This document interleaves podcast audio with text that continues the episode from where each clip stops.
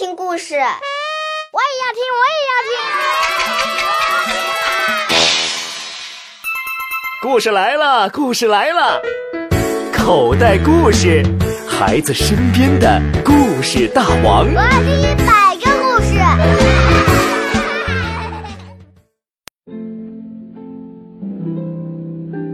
从前，在一个美丽的王国里，有一位善良的王后。他没有孩子，并经常为没有孩子而烦恼。走到花园里，看到苹果树的时候，他总是这样想：啊，我为什么不能像苹果树结苹果那样生一个孩子呢？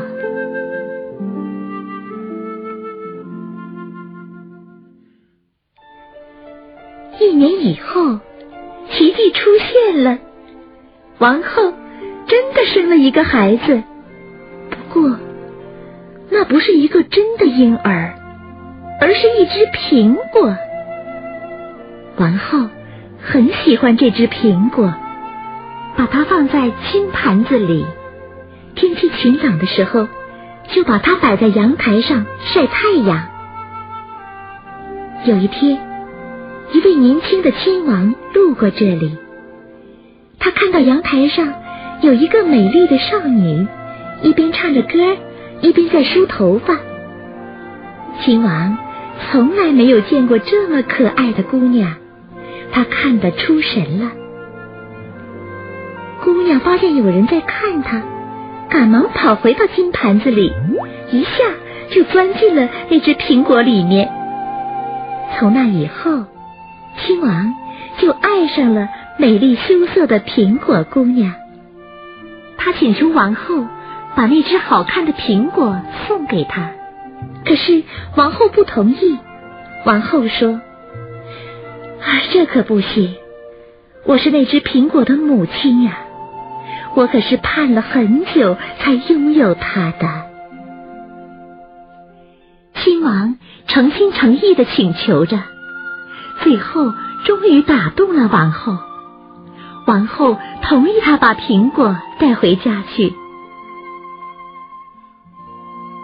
苹果姑娘来到了亲王家，每天照常从苹果中跳出来梳理头发，然后又回到苹果里面。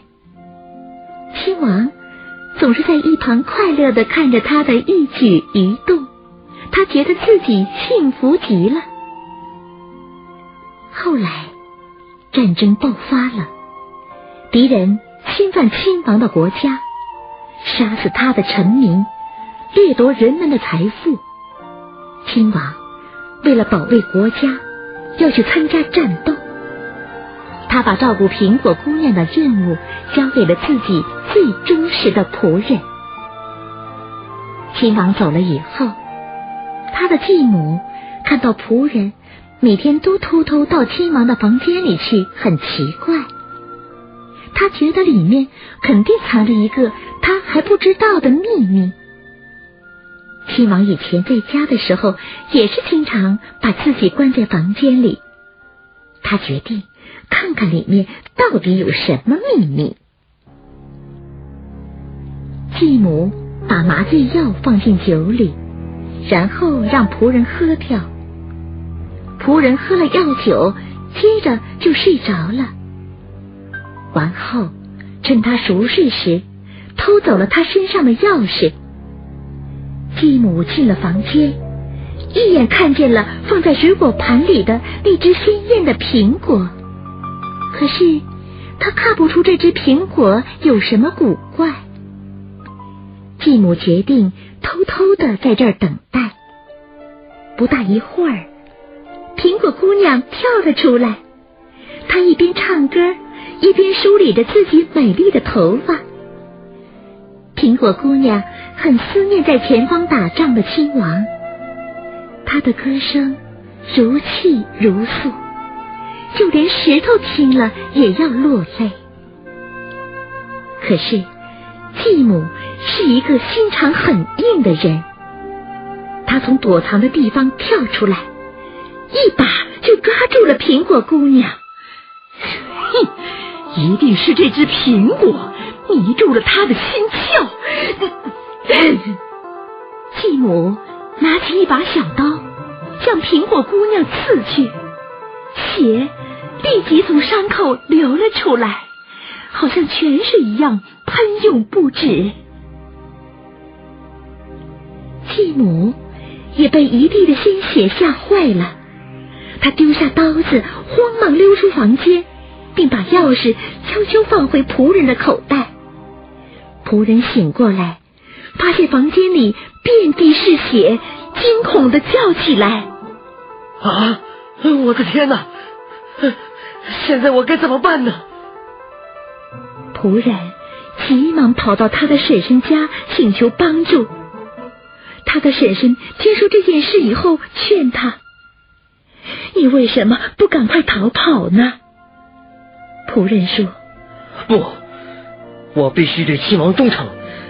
他把这么重要的任务交给我，那是对我的信任。现在我一定要想办法补救。”他的婶婶被感动了，他让仆人去向一个仙女求助。这个仙女有着各种魔力，他一定有办法救活苹果姑娘。只是这个仙女住在很远的山上，到她住的地方需要翻过九十九座高山，渡过九十九条大河，路途非常艰险。仆人上路了。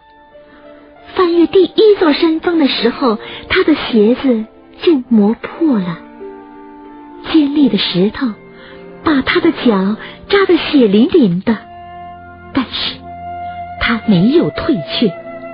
渴了就喝一点泉水，饿了就吃一把野菜。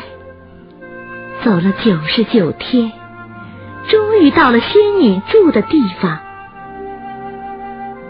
仙女给了他一些魔粉，并告诉他这些魔粉的用法。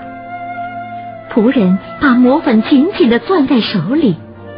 回去以后，苹果姑娘已经奄奄一息了。仆人把魔粉撒在苹果的伤口上，突然，苹果裂开了，从里面走出扎着绷带的苹果姑娘。果姑娘说：“我是被魔鬼镇住的姑娘，魔鬼把我封在这只苹果里，每天只能出来一次。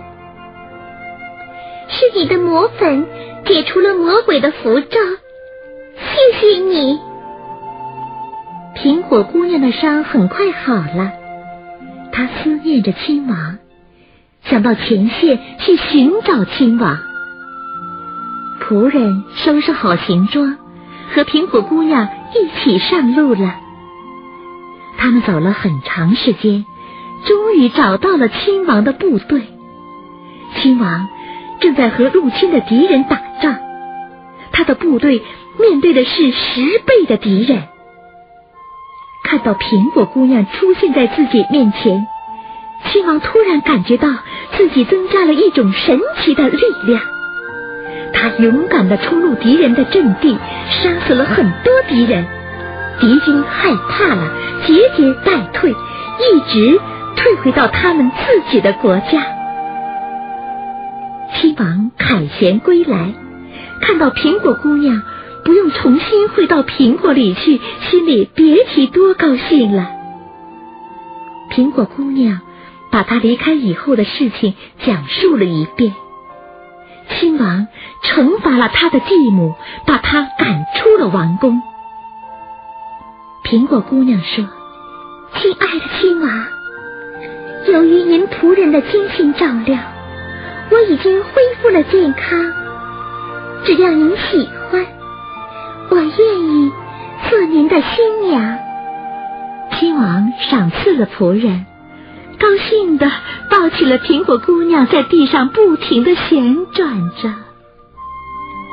不久，亲王就和漂亮的苹果姑娘结婚了。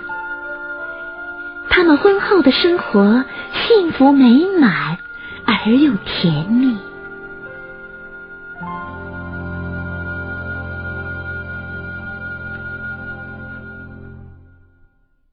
智慧锦囊。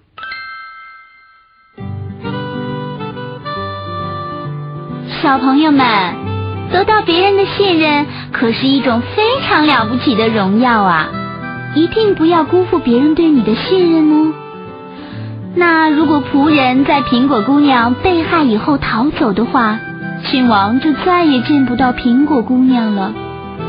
正是因为仆人的忠诚和付出的努力，才拯救了苹果姑娘。我们要记住，做人一定要对得起别人的信任，对别人托付的事情要认真做好。当你完不成这些事情的时候，要记着向别人认真的解释一下。别忘了，别人为你做了事情，以后可要努力的去报答。为别人做事不求回报，是一种可贵的品质。